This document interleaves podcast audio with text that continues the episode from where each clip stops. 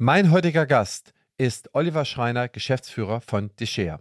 Vor zweieinhalb Jahren circa gegründet, mit einigen Kollegen und einem Zahnarzt zusammen, will Deshare, also Oliver und sein Team, wollen sie eine Praxisverwaltungssoftware bauen. Sie sind auch schon ein paar Schritte weit gegangen. Sie haben sich einen Teilbereich äh, rausgesucht, und zwar die Behandlungs- und Therapieplanung, sind dort auch schon in einigen Beta-Praxen tätig. Und Oliver erzählt mir, wie es aufwärts ging, wie es bergab ging, wie sie sich von einem Gründer verabschieden mussten, wo es da zu Auseinandersetzungen gekommen ist, aber auch um die Erfolgserlebnisse, die die hatten, um die Effizienz, die sie im Team gelernt haben und das Besondere bei all dem ist eins.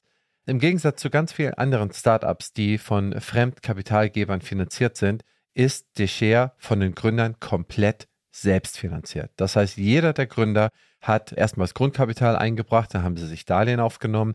In weiteren Runden haben sie ihr Grundkapital selber erhöht, wo sie sich zum Teil auch selber mit verschulden mussten gegenüber einer Bank. Das heißt, es ist sozusagen Bootstrap. Jeder ist in dem Boot drin, jeder gibt alles. Also ein hochmotiviertes Gründerteam mit sehr überlegten Leuten, die aus meiner Sicht schon ein sehr gutes Stück weit gekommen sind. Schaut euch das mal an. In den Shownotes habe ich da auch verschiedene Links gesetzt, wo man sich vielleicht auch als Beta-Praxis dort engagieren kann. Ja, Oliver ist nebenher auch noch bei der Praxis Dr. 1000, ja, äh, Leiter oder Praxismanager oder Geschäftsführer. Das heißt, er ähm, lenkte eine Praxis mit 70 Mitarbeitern und hat so auch den direkten Einblick oder den direkten Transfer von Know-how von der linken Seite auf die rechte. Das heißt, das hilft dem Projekt sehr, sehr praxisnah und dem, ja, zielgerichtet orientiert zu sein. Viel Spaß beim Zuhören. Herzlich willkommen zum Praxisflüsterer Podcast Staffel 6 Dentale Startups. Ich interviewe agile Jungunternehmer und Unternehmerinnen, die mit innovativen Ideen, neuen Impulsen und einer ordentlichen Portion Mut die dentale Welt von morgen erobern. Was machen sie anders? Vor welchen Herausforderungen stehen sie? Wie wird sich Ihrer Meinung nach der Beruf des Zahnarztes in Zukunft entwickeln? Und wie kann man sich heute schon darauf vorbereiten? Lass dich vom Gründerdrive dieser Überflieger anstecken und werde mit deiner Praxis noch erfolgreicher. Partner der Staffel ist die BFS. Ja, lieber Oliver, herzlich willkommen zum Podcast. Erzähl mal, wer bist du und wo kommst du her? Ja, Christian, vielen lieben Dank schon mal. Also ich heiße Oliver Schreiner, komme aus dem Allgäu in Kempten und ja, wir haben ein Startup in der Dentalbranche gegründet. Ja, und wenn man jetzt mal so ein bisschen ausführlicher anfangen würde, bist du Zahnarzt, äh, warum Dentalbranche, wer seid ihr? Das heißt, ja, wo bist du da zur Schule gegangen, was hast du studiert? Erzähl mal von dir. Also bei mir ist es so, ich bin durch Zufall in die Dentalbranche gekommen. Ich komme klassisch aus der Betriebswirtschaft. Das heißt, ich habe Betriebswirtschaft studiert, habe dort die Unternehmensberatung als Schwerpunkt gemacht, das Immobilienmanagement eigentlich noch oben drauf gesetzt. Bin dann wirklich durch Zufall in die Dentalbranche reingekommen, habe vorher relativ lange in der Kunststoffbranche gearbeitet, da im Spritzgussbereich, Futtermittelindustrie und bin dann wirklich durch einen Zufall nach Kempten zu einer inhabergeführten, sehr großen Praxis gekommen und im weitesten Sinne, ich würde es mal als Praxismanager bezeichnen. Wir haben im Endeffekt eine kleine Klinik, sind mit drei Standorten zusätzlich auch relativ gut aufgestellt und aktuell habe ich 70 Mitarbeiter, die ich bespaßen muss. Davon sind neun angestellte Ärzte, eben verteilt auf diese vier Standorte. Das heißt, so ein bisschen von der Seite reingekommen, wenn man so will, die Praxis geleitet, gemanagt oder unterstützt dabei. Und dann ist äh, dir mit deinen Kollegen, Kolleginnen die Idee gekommen. Oder was war so der springende Punkt, dass ihr euch mit Software im Dentalmarkt grundsätzlich beschäftigt? Ja, also das ist auch wieder eine längere Geschichte. Ich versuche es mal kurz zu fassen. Im Endeffekt ist es ähm, in jeder Branche, wo ich jetzt davor war, war es Standard, dass ich ein iPad raushole, dass ich einen Rechner habe, dass ich ehrlich gesagt auch irgendwo online ein System habe, wo ich von jeder Möglichkeit zugreifen kann, mich einloggen kann und dieses Warenwirtschaftssystem in dem Fall oder ein ganz normales CRM-System. Ich bin einfach drin, ich kann mich online einloggen, ich kann damit arbeiten. Und das war schon ein relativ großer Schock, wo ich jetzt hier in der Medizin oder in der Dentalbranche angefangen habe, dass wir, ich möchte jetzt mal ein bisschen fordernd sagen, also so ein bisschen diesen Windows 95-Stil noch haben. Das heißt also, wir haben wirklich lokale Rechner, das System läuft oder diese Verwaltungssoftware läuft auf dem System lokal. Man kann es weder von zu Hause noch von einem anderen Standort irgendwie machen.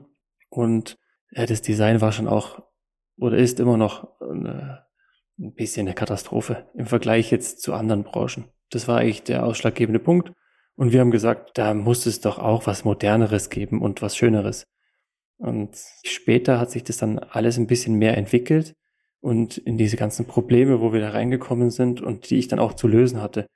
Klar, wir kämpfen auch mit dem Fachpersonal. Das heißt also, es wird nicht unbedingt besser.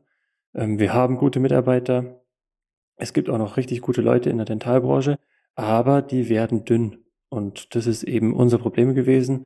Und da wollten wir einen neuen Lösungsansatz bringen, wo wir einfach reingehen können und sagen, dieses Problem können wir konkret lösen. Aber jetzt stelle ich mir so vor, dass du mit 70 Leuten jetzt auch nicht unbedingt unterbeschäftigt gewesen bist. Ne? Das ist ja nicht so, dass du Langeweile hattest. Man kann ja an der einen Ecke anfangen und äh, ja, wie gesagt, das kannst du dann jahrelang machen und du hast dann immer wieder eine neue Ecke, an der du anfangen kannst, um da irgendetwas zu optimieren.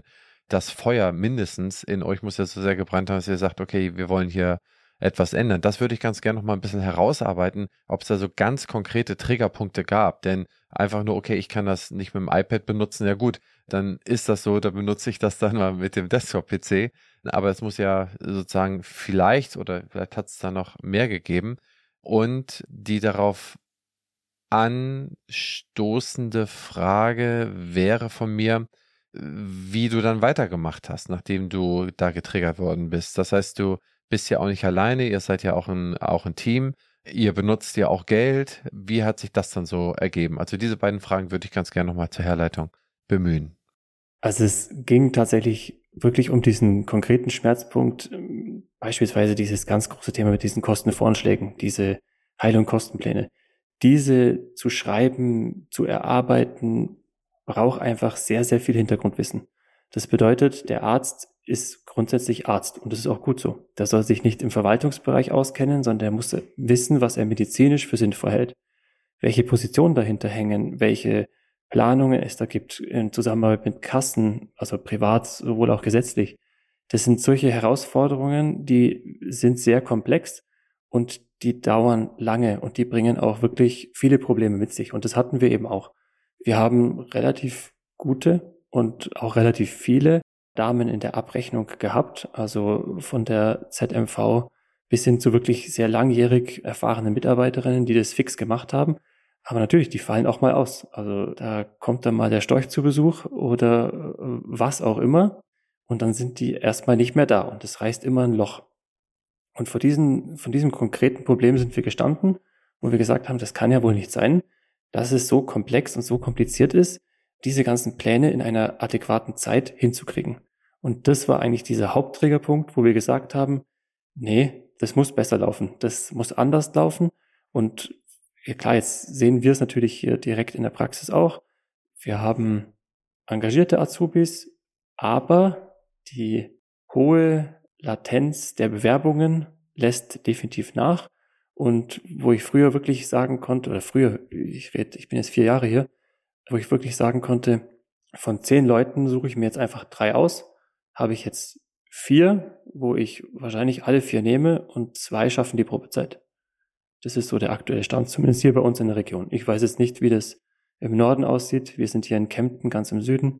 Da sieht es aktuell so aus. Ja gut, nachvollziehbar ist, ist überall dasselbe sogar noch. Also, dass man da überhaupt vier findet, ist eigentlich schon der Nagel auf den Kopf. Das ist dann schon ein Jackpot. Ne? Das hat euch dann so sehr getriggert, dass du dann gesagt hast, ich stelle jetzt ein Team zusammen oder was waren so dann die nächsten Schritte? Das Team zusammenstellen, das hat sich ehrlich gesagt ergeben. Ursprünglich waren wir zu dritt, haben gesagt, wir hatten einen Softwareentwickler, wir haben einen, der so ein bisschen im Consulting. Aber wie bist du an die rangekommen? Du musst ja irgendwie, sagst du, okay, hier ist ein Problem, das müssen wir lösen. Hast du dann eBay Kleinanzeigen oder hast du dann, hast du denn bei irgendwie bei Instagram oder was war dann so der nächste Schritt, den du gegangen bist? Es war tatsächlich klassischer Zufall. Also ich habe äh, im Endeffekt habe ich eine neue Website gesucht für eben unseren Betrieb, für die Praxis. Und da ging es um drei Ecken, bin ich an einen rangekommen, der einfach gesagt hat, ja, ich mache das. Und das hat sich so ein bisschen entwickelt.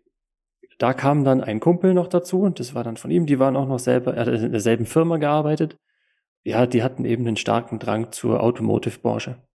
Und da haben wir einfach gesagt, gut, wie können wir da was auf die Beine stellen? Und das meine ich auch, wir waren am Anfang sehr, sehr, ja, nennen wir es mal, wie es ist, also blauäugig. Wir haben zu viele Nachrichten gelesen von super Startups, von wer auch immer, einer schießt Raketen zum Mond und so weiter und so fort und haben gedacht, das ist ganz easy und das machen wir. Haben dann eine ganze Weile gebraucht, bis wir uns wirklich da gefunden haben, auch irgendwo eine Geschäftsidee entwickelt haben und dann haben wir erstmal festgestellt, okay, wir drei kriegen das so nicht gebacken. Also wir haben das uns viel zu einfach vorgestellt und dann haben wir wirklich geguckt, okay, wen brauchen wir im Gründerteam? Weil wir haben schon ein paar so Basics hatten wir schon, dass wir sagen, komm, wir müssen versuchen, jede Säule irgendwo im Gründerteam abzudecken, dass das funktioniert, dass das passt. Und dann war es auch relativ einfach klargestellt. Wir haben einen äh, Zahnarzt dabei. Das ist aktuell mein Geschäftsführer. Den musste ich also quasi mitnehmen. Also auch der Geschäftsführer von der Praxis genau. wahrscheinlich, oder auch? Genau, also der Geschäftsführer von der Praxis, das ist der Dr. Siegfried Tausend. Und wir haben jetzt ein paar Sachen mitgemacht und das war wirklich sehr das war klar. Er ist innovativ, er hat Bock drauf und das ist in Ordnung. Wir haben vom Gründerteam eben dann einen Entwickler gehabt, wir haben meine Person gehabt und ich sage jetzt mal in, im Consulting-Bereich, Rechtstrich Design-Bereich haben wir auch jemanden gehabt. Und jetzt mussten wir irgendwie dieses Fachwissen, was wir in der Praxis hier haben, irgendwie übersetzen in den Code, den der Entwickler tippst, sage ich jetzt einfach mal. Also ich sage es immer lapidar, dieses ganze Fachliche in Nullen und Einsen übersetzen, dass es der Entwickler versteht. Und ja, da sind wir dann auch relativ schnell fündig geworden. Das war in dem Fall der Vorgesetzte von unserem Entwickler in derselben Firma. Also wir haben da tatsächlich drei junge, motivierte Leute mit mir, vier junge, gefunden mit einem erfahrenen Zahnarzt und hatten da wirklich unser Gründerteam beisammen. Und wir haben gedacht, wir fünf, wir marschieren jetzt mal los und räumen mal ganz kurz den Markt auf. Machen das mal eben über die Wintermonate. Ja, aber ich glaube, wenn es diesen Gründergeist nicht gäbe, wenn man sofort wüsste, okay, es ist anstrengend, so auszusehen wie Arnold Schwarzenegger, ich weiß nicht, wie viele Leute machen es dann, ja. Es gibt einen guten Spruch, es ist äh, nie so einfach, wie es aussieht, und es ist auch nie so schwierig, wie es aussieht. Also es ist auch nie so gut, wie es irgendwie im ersten Moment erscheint, es ist aber auch nie so schlecht, wie es im ersten Moment erscheint. Und ich glaube, wenn man das dann irgendwie nicht hat, dann werden, würden sich sehr viel weniger Leute gründen. Das heißt, ich glaube, das ist ganz normal, dass man erstmal so rangeht und dann sagt, okay, man projektiert das dann irgendwann mal durch. Und einer der bemerkenswerten Menschen, die ich in meinem Leben kennengelernt habe, das ist Ove Petersen heißt er, der ist erneuerbare Energienentwickler und der hat mir schon vor zwölf Jahren erzählt, er sagte, Christian, ein gutes Projekt stirbt immer zweimal, bevor es dann irgendwie durchkommt. Immer. Ne, jedes gute Projekt, der sagt man zweimal, bis es zum Ende geht, sagt man, okay, das war's jetzt.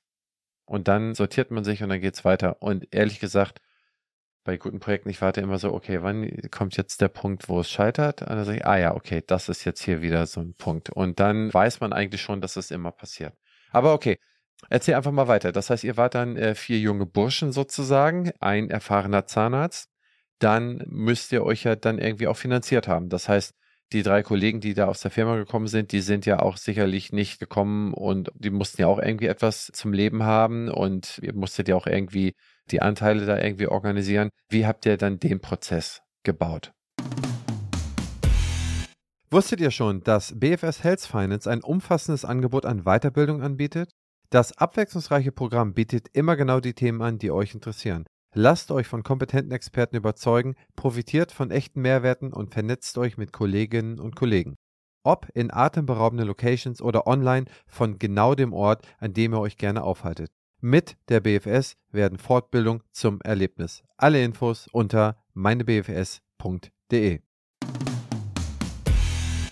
Also der Prozess war wirklich relativ einfach. Also wir haben da wirklich gesagt, gut, wir sind fünf Jungs, fünf Gesellschafter, wir haben eine GmbH gegründet, fünf Anteile, jeder zu selben Teilen.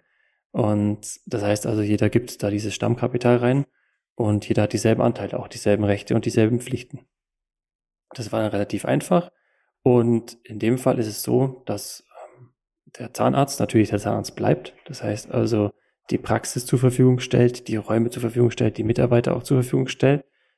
Da ist das Arbeitsgebiet geblieben, sage ich jetzt einfach mal. Bei mir ist es eigentlich auch geblieben. Das heißt also, das Thema Startup ist dazugekommen. Ich konnte viele Sachen verbinden und es kann es immer noch. Also ich kann Sachen, die Probleme, die ja bei mir aufploppen, ploppen ja bei uns auch auf. Ich bin jetzt kein Entwickler. Wir haben das Produkt nicht schneller fertig, wenn ich mich hinsetze und mitentwickle, sondern dafür haben wir eben andere Jungs. Und dann war es relativ schnell klar.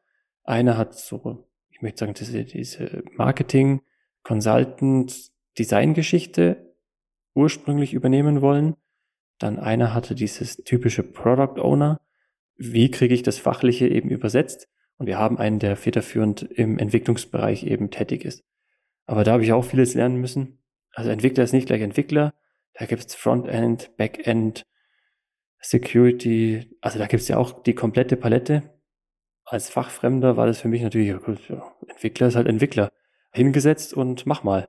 Aber das äh, ist dann leider doch nicht so einfach gewesen. Und dann haben wir uns vom finanziellen her haben wir einen kleinen Startschuss bekommen, eben vom Dr. 1000. Das ist einer Gesellschaft oder einer der Gesellschafter. Und wir haben da einfach eine Summe zur Verfügung gestellt bekommen. Das ist jetzt keine große Summe, aber es war so eine mittlere fünfstellige Summe, wo wir einfach mal sagen können, damit können wir mal starten. Das restliche mhm. Geld. Als Darlehen sozusagen. Genau. Das heißt, jeder gibt sein Stammkapital rein und dann noch ein kleines Darlehen, sodass man erstmal, was weiß ich, ja, ich sag mal so ein, Jahr in Ruhe, ein knappes Jahr in Ruhe arbeiten kann. Ja, so war der Plan, um das mal so zu sagen, dass wir ein Jahr lang in Ruhe arbeiten könnten. Die Realität sah dann ein bisschen anders aus, aber das ähm, kommen wir vielleicht später noch dazu. Also genau so, so hat es angefangen. Erstes Stammkapital rein, das sind in Deutschland eben von der GmbH die 25.000.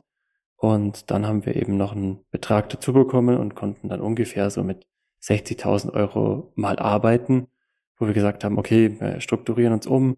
Was brauchen wir eigentlich? Hatten wir auch noch Glück, dass Räumlichkeiten auch von der Praxis frei waren, wo wir einfach reingehen konnten. Und ja, dann einfach mal starten. Das heißt also starten im Sinne von, machen wir das alles halbtags, machen wir das am Wochenende.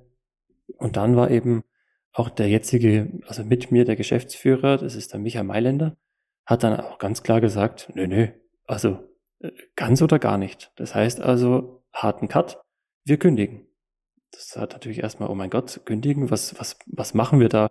Sind wir so mutig? Haben wir auf gut Deutsch die Eier, um wirklich jetzt zu sagen, hier cut und, und gib ihm? Und da haben wir einfach eine, so eine Kombilösung gehabt. Also die drei haben dann tatsächlich gekündigt in ihrer Firma. Dann hatten wir eine Unterstützung. Da gibt es verschiedene Projekte, Programme, die sich immer super anhören in Deutschland als Unterstützungsprojekte und hören sich halt leider nur gut an. Und es war relativ viel Arbeit, da überhaupt auf Nenner zu kommen. Da haben wir irgendwann gesagt, nee, komm, dann ist es auch wurscht. Und wir haben dann einfach noch ähm, von dem gelebt, was wir hatten, haben uns gegenseitig unterstützt. Und ja, so ist es jetzt gelaufen. Und bisher ist es so, dass das eigentlich immer noch ganz gut klappt. Also wir nehmen uns kein Geld aus der Firma. Das heißt, wir stecken aktuell immer noch rein und ja, haben halt dadurch vielleicht auch mehr Power reingesetzt, weil wir gesagt haben, okay, unser ganzes Geld steckt drin. Das heißt also, mitgehangen, mitgefangen, Blut und Schweiß. Ja, absolut. Ja, ich meine, anders geht's ja auch nicht. Man kann ja auch jetzt, wenn man noch nicht fertig ist, noch nichts rausholen. Ja. Äh, wann habt ihr denn angefangen? Also gegründet haben wir im Juli 2020 und dann sind wir, ja, ich sage jetzt mal so Startup-typisch, gibt's ja immer verschiedene, wenn ich jetzt mal googeln würde, was es für Risiken bei Startups gibt. Da gibt es immer so zehn massive Finanzen gehen aus, die Fachexpertise fehlt und so weiter und so fort. Und da muss ich wirklich sagen, wir waren sehr gut aufgestellt. Also wir haben die Möglichkeit gehabt, in die Praxis zu gehen. Wir haben das Fachpersonal von den Abrechnungskräften, von den Assistenzen, von den Ärzten. Wir konnten alles abgreifen. Wir konnten auch meine Expertise, sage ich mal, die sich jetzt ein bisschen aufgebaut hat, einfach dieses Hintergrundtechnische zu verstehen. Was ist eigentlich so eine 100-Fall-Statistik? Wie funktioniert das? Wie kriegt man diese ganzen organisatorischen Abläufe rein?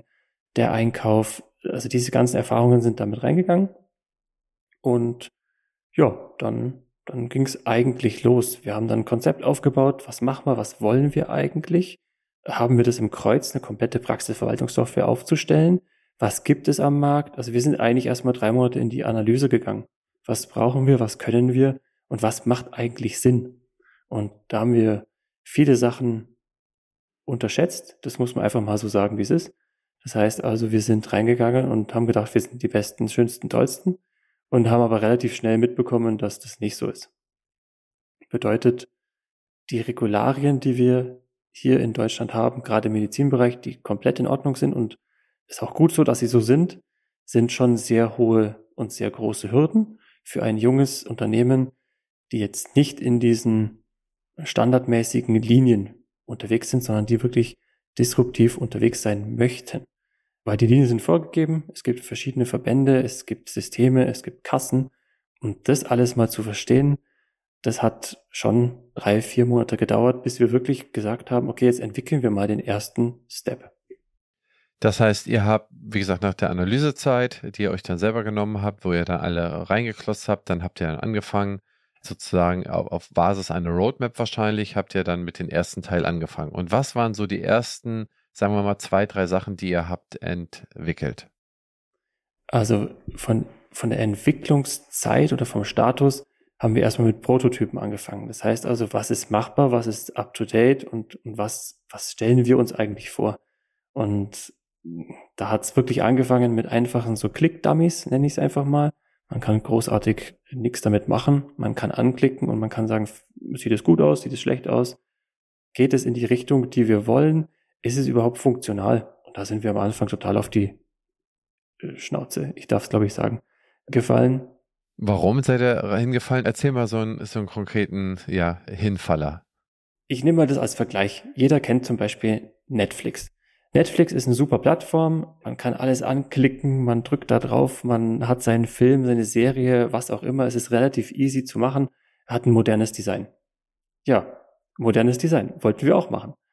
Dann haben wir vier verschiedene Ärzte gefragt, wie denn unser Design so aussieht. Und dann sagt der eine, ja, ja, super, das anders, der nächste das anders und der nächste kommt wieder mit einem ganz anderen Vorschlag. Und im Endeffekt hatte ich dann vier Ärzte und fünf verschiedene Meinungen, wie das eigentlich auszusehen hat. Da haben wir schon gesagt, oh mein Gott, das wird ja richtig spaßig. Und jetzt sind wir erstmal am Zahnschema. Der eine hat gesagt, ich finde es von Konkurrent A besser, der andere sagt, na nee, das passt mir gar nicht, Konkurrent B ist deutlich besser. Und das war der erste Punkt, wo wir gleich mal gesagt haben, mhm, Pustekuchen. Also so einfach ist es dann doch nicht. Schön schlankes, modernes Design. Klar, wir sind jetzt schon in eine Richtung schlank, modern und schön, aber es war definitiv nicht so, wie wir gedacht haben. Wie habt ihr das denn konkret mit dem Zahnschema gelöst? Habt ihr gesagt, okay, jetzt mal die Meinung alle hin und her, wir machen das jetzt so, wie wir glauben, das ist das Beste und versuchen nachher mit diesem Produkt zu überzeugen? Oder hat euch da irgendjemand mit seinen Argumenten mehr überzeugt als andere? Ja, da, da steckt leider noch, oder heißt leider, im Endeffekt gut, da steckt eine Vorgeschichte dazu. Also ich würde das später beantworten und würde jetzt einfach diese, diese Vorgeschichte, weil es hat sich im Gründerteam auch was getan. Und da muss man einfach sagen, das war eine gute Erfahrung, hat uns auch zurückgeworfen, aber es war einfach so. Wir waren zu fünft und wir haben uns dann von einer Person trennen müssen, weil das einfach nicht so funktioniert hat, wie wir uns das vorgestellt haben. Beziehungsweise wie es auch gesagt worden ist, dieser ganze Design-Part, dieser Consulting-Part, sage ich jetzt einfach mal, da war einfach, und das denke ich mal, ist für ein Startup auch ganz normal, man gründet, man kannte sich jetzt nicht, also wir sind nicht alle zur selben Schule gegangen und wir kannten uns nicht alle seit 15 Jahren, sondern wir haben uns kennengelernt, wir haben eine selbe Vision, wir haben denselben Antrieb irgendwie entwickelt und wir haben einfach mal gemacht. Also wenn man das einfach mal so sagen würde, es war schon relativ naiv, einfach zu sagen, komm, wir machen das und gib ihm. Andererseits muss ich auch sagen, wenn man es nicht so machen würde, dann, wenn man alles, wie du eben schon gesagt hast, wenn man alles hinterfragen würde, klappt es, klappt es nicht, ich glaube, dann würden wir einfach diese Kultur hier in Deutschland gar nicht etablieren können. Und da hätten wir, glaube ich, Probleme. Aber jetzt mal zurück. Zu Aber okay, ihr habt das, ihr habt das ja gelöst bekommen, ne? Das äh, Entscheidende ist doch, dass man so etwas lösen kann, oder? Genau. Also wir haben es gelöst bekommen, leider auf einem relativ harten Weg. Also wir mussten tatsächlich einen Gründer rausschmeißen, weil es einfach überhaupt nichts gepasst hat, was die Taten und die Aussagen haben auf jeden Fall deutlichst nicht zu den Taten gepasst. Und da haben wir einfach gesagt, gut, wir können es nicht brauchen. jetzt schon in der Frühphase so viel äh, Stress mit einzubauen, das wirft uns alle nach hinten.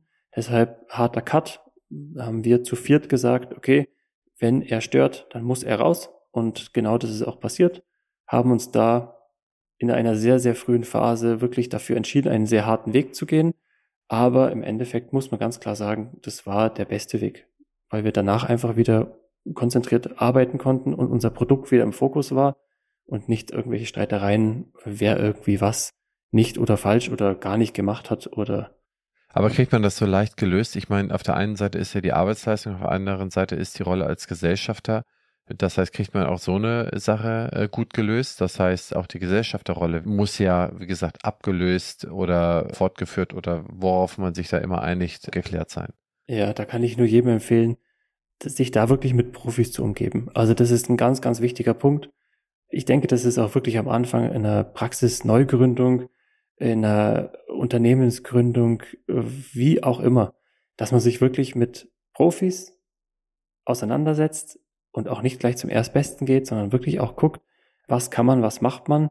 Das war bei uns tatsächlich ein sehr langer Weg. Also wir haben, machen wir es in zwei Themen. Einmal ist es die Arbeitsleistung und einmal ist es so das Rechtliche, was wir eigentlich haben. Die Arbeitsleistung war ein Grund, warum derjenige rausgeflogen ist.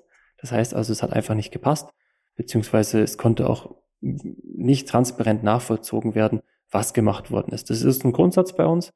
Wir möchten, also wir sind sehr transparent und ehrlich. Das heißt also, bei uns sieht jeder, was der andere macht. Jeder hat seine Ziele. Wenn er die erreicht, ist gut. Wenn er sie nicht erreicht, warum, weshalb, wieso. Und dann ist es auch kein Problem. Aber wir sind schon sehr ehrlich, direkt und transparent, was das angeht. So, das ist dann irgendwann aufgefallen, dass es halt da nicht so passt. Und dann haben wir uns einfach dafür entschieden, okay, wer halt nicht mitzieht, wer, wer uns bremst, der muss gehen. Das Doofe an der Geschichte war, ja, es, es war mit Geschäftsführer. Das heißt also, das war ein bisschen heikel in der Situation. Aber im Endeffekt ist es dann doch gut gelaufen, dass wir ja auch ein bisschen durch die Erfahrung, die ich jetzt schon sammeln konnte und auch mit ja einfach auch Anwälten, wo wir sagen konnten, wir machen da einen Cut, und äh, Ende vom Lied war, wir haben ihn arbeitstechnisch draußen, wir haben ihn gesellschaftsrechtlich draußen und haben im Endeffekt das Kapital zurückbezahlt, was er einbezahlt hat. Und das Thema war damit, Gott sei Dank, nach acht Monaten gelöst. Dann hat man das doch final gütlich gelöst. Das ist ja auch nicht immer einfach gesellschaftsrechtlich. Also arbeitsrechtlich ist es okay, kriegt man irgendwo hin. Gesellschaftsrechtlich ist es ja schon echt eine harte Nummer es gegen den Willen von jemandem zu machen. Das heißt, da muss ja immer Mitwirkungspflicht bestehen, dass da jemand auch sein Eigentum aufgibt. Insofern kann man euch ja gratulieren. Ihr habt es ja insgesamt für alle gut gelöst und könnt nach vorne schauen. Aber da möchtet ihr auch genau hinschauen. Wo steht ihr aktuell und was sind so eure nächsten Steps? Was ist so eure Vision? Was sind eure Ziele? Also aktuell ist es so, dass wir die Software am entwickeln sind. Das heißt also, wir sind noch nicht fertig. Das heißt, wir sind auch noch nicht auf dem Markt. Das ist ein wichtiger Punkt bei uns, weil wir haben zwei Wege gehabt. Wir haben den einen Weg hätten wir nehmen können. Wir, wir machen jetzt schnell mal alles so weit fertig, dass wir auf den Markt gehen können und haben dann ja eine Praxissoftware, die vielleicht aus unserer Sicht natürlich super schön aussieht, ein bisschen funktionaler ist, aber noch wirklich nicht diesen Punkt erfüllt, wo ich als Zahnarzt sagen würde, das muss ich haben. Und da haben wir uns einfach jetzt nochmal hingesetzt haben auch nochmal neues Geld aufgenommen.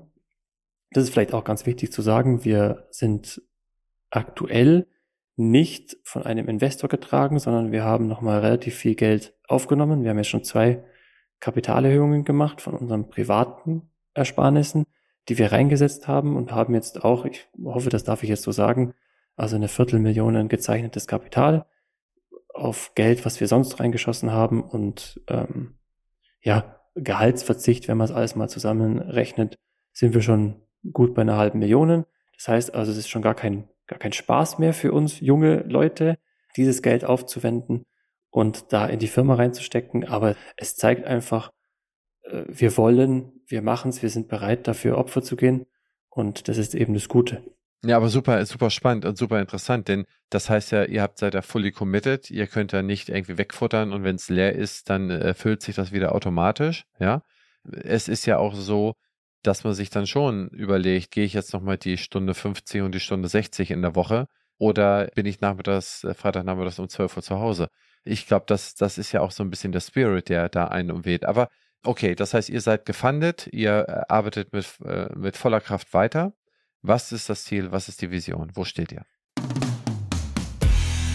Praxismanagerin mit IHK-Zertifikat. Ein bewährter Lehrgang im neuen Hybridformat. Unsere theoretischen Inhalte werden in den ersten acht Wochen online bei freier Zeitanteilung vermittelt. Weil manche Inhalte allerdings in Präsenz am besten vermittelt werden können, geht es nach der Online-Phase an sechs aufeinanderfolgenden Tagen im schönen Schloss Wolfsbrunn weiter. Am letzten Tag wird vor Ort die IHK-Prüfung abgenommen. Lehrgangsstart ist im September 22. Die detaillierten Inhalte, die Termine und die Anmeldemöglichkeiten finden Sie unter www.opti-pm.de. Sichern Sie sich jetzt noch einen der begehrten Teilnehmerplätze für 2022. Aktuell stehen wir da, dass wir vor einem Behandlungsplaner stehen und das ist eigentlich unser Mehrwert. Das heißt also, wir haben natürlich auch eine, eine Website, wo wir diese Punkte klar formulieren. Also für uns ist ganz klar, dass der Behandler im Fokus stehen muss mit dem Patienten. Nicht die Abrechnungsgeschichten, nicht die Planerei, sondern der Arzt muss planen, was für den Patienten wichtig ist. Das geht hin von der Sprachsteuerung, das geht von den Kostenvoranschlägen, die im Normalfall ja lange brauchen. Das heißt also, es gibt eine Planung vom Arzt, nur einfach mal als Beispiel zu nennen. Der Arzt plant aufgrund des Befundes für den Patienten dann wird es meistens von der Assistenz mitgeschrieben. Dann geht es in die Abrechnung. Die Abrechnung tackert alle Leistungen zusammen, die es da gibt. Dann geht der Plan zum Patienten, zur Kasse, äh, wie auch immer. Wenn es gut läuft, ist von Planung bis zur, zum Schicken der Kasse ist es eine Woche, vielleicht mal zwei, drei Tage, aber im Regelfall ist es dann doch eher eine Woche, manchmal sogar zwei. Und unser ganz klares Ziel ist es, das Ganze unter zehn Minuten zu machen. Das heißt also, bei uns ist es eben so, dass wir durch automatisierte Prozesse sehr schnell planen können und ich sage das jetzt mal etwas fordernd, das kann auch der Arzt alleine machen. Weil wir sehen es einfach so, dass wir in Zukunft sicherlich andere Arbeitsverhältnisse haben wie aktuell. Also die alten Zustände, sage ich jetzt einfach mal, ein Zahnarzt mit im besten Falle zwei Assistenzen wird es so nicht mehr geben. Das heißt also, wir versuchen das einfach so zu optimieren, das am effektivsten zu gestalten und ähm, das waren einfach unsere Punkte. Und da gehört einfach dazu, einen sehr effizienten Behandlungsplaner zu entwickeln, dass ich eben die Kosten vorstecke, sehr schnell und effizient erstellen kann. Eine Sprachtreuung ist ein, ein hoher Punkt, dass ich was auch ganz, ganz wichtig ist, das ziemlich runterbrechen kann für den Patienten. Ein Kostenvoranschlag, bei uns aktuell immer mit diesem Liederzettel, ist für den Patienten totales Kauderwelsch. Das heißt also, was macht der Patient, wenn er was nicht versteht? Ruft natürlich in der Praxis wieder an. Können Sie mir das erklären? Machen Sie doch mal dieses. Im schlimmsten Fall ist es dann noch, oder im schlimmsten Fall, ist es noch ein Behandlungstermin, ein Beratungstermin, der mir wieder von der Behandlungszeit weggeht. Und das ist auch unser Punkt, dass wir es so benutzerfreundlich wie möglich machen. Das heißt also, bei uns gibt es zwei verschiedene Ansichten. Einmal diese komplexe rechtliche, die wir an die Kasse schicken müssen. Und einmal durch einen Mausklick ist es eben so, dass wir auch dem Patienten das sehr verständlich erklären müssen. Da stehen dann nicht die Leistungen drin, sondern ist halt das zusammengesetzt in Laborkosten zum Beispiel. Was kann ich machen? Und das sind einfach diese Sachen, die, die dann für den Patienten einfacher sind. Und das ist auch schon mehrfach getestet. Also da sind wir schon relativ gut. Das kann ich schon mal sagen. Das heißt, am Ende des Tages ist es sozusagen die Therapieplanung. Das ja. heißt, verschiedene äh, Vorschläge zur Therapieplanung können dann schnell und einfach gemacht werden. Äh, dazu braucht man ja große Datenbanken, wenn man so will. Auf der einen Seite braucht man ja erstmal alle möglichen Befunde. Dann braucht man ja sozusagen, äh, wenn du einen Befund hast, ist eins, dann hast du auf jeden Befund, sagen wir mal, drei verschiedene Therapiemöglichkeiten, um, mal, um das mal einfach zu rechnen. Das heißt, theoretisch, es gibt 100 verschiedene Befunde, also ganz einfach, es gibt natürlich 1000, aber sagen wir mal 100 verschiedene Befunde, jeweils drei verschiedene Therapiemöglichkeiten, dann habt ihr schon mal 300 verschiedene Therapieplanungen, die ja irgendwie ja so äh, zueinander aufbauend erstellt und leicht erstellt werden müssen. Und daraus erfolgt dann natürlich auch irgendwie die Abrechnung und Co. Das heißt, so wie ich euch jetzt verstanden habe, habt ihr jetzt mit diesem Mittelpart angefangen. Das heißt, ihr holt euch einen Befund ab und baut darauf die Therapieplanung oder wird der Befund bei euch schon eingegeben? Also wir sind in dem Fall sind wir schon weiter. Also im Endeffekt, wenn ich es mal so in dem normalen Ablauf machen kann, der Patient kommt zur Tür rein, macht den normalen Check-in. Soweit sind wir schon. Wir können den Anamnesebogen ausfüllen. Das ist natürlich digital. Er bekommt einen QR-Code von uns oder einen Link. Den kann er entweder zu Hause schon ausfüllen, drückt einfach auf Fertig und der ist im System. Dann geht's einfach weiter. Das ganz normale, ich sage jetzt mal Wartezimmer, auch wenn es modernerweise wird ja als Wartezimmer jetzt immer mehr dezimiert, sage ich mal. Aber sagen wir, das Große ist jetzt einfach mal das Wartezimmer, wo der Patient einfach wartet, bis er in die Behandlung kommt. Das ist bei uns auch schon alles entwickelt. Und dann geht's in die Befundung. Also die typische äh, Kontrolluntersuchung ist auch schon entwickelt. Das heißt also, unsere Befunde passen auch schon.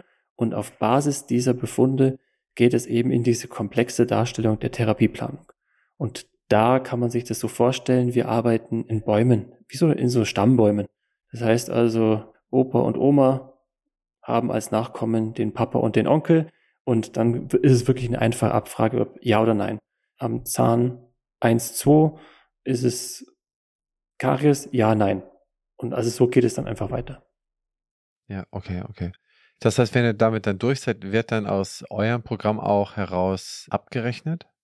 Oder übermittelt ihr das dann irgendwo wieder irgendwo hin zurück zu irgendeinem Layer, der darunter liegt? Irgendwie eins der PVS-Systeme, die es da schon gibt? Äh, nein, also wir, unser Ziel ist es ganz klar, auch die Abrechnung im Hintergrund zu machen, weil aufgrund des Kostenvoranschlages, wenn ich jetzt die Leistungen eintrage, muss ich für einen gewissen Kostenvoranschlag ja den Preis haben. Das heißt, und der nicht einfach so ungefähr, Pi mal Daumen, sondern der Preis muss korrekt sein.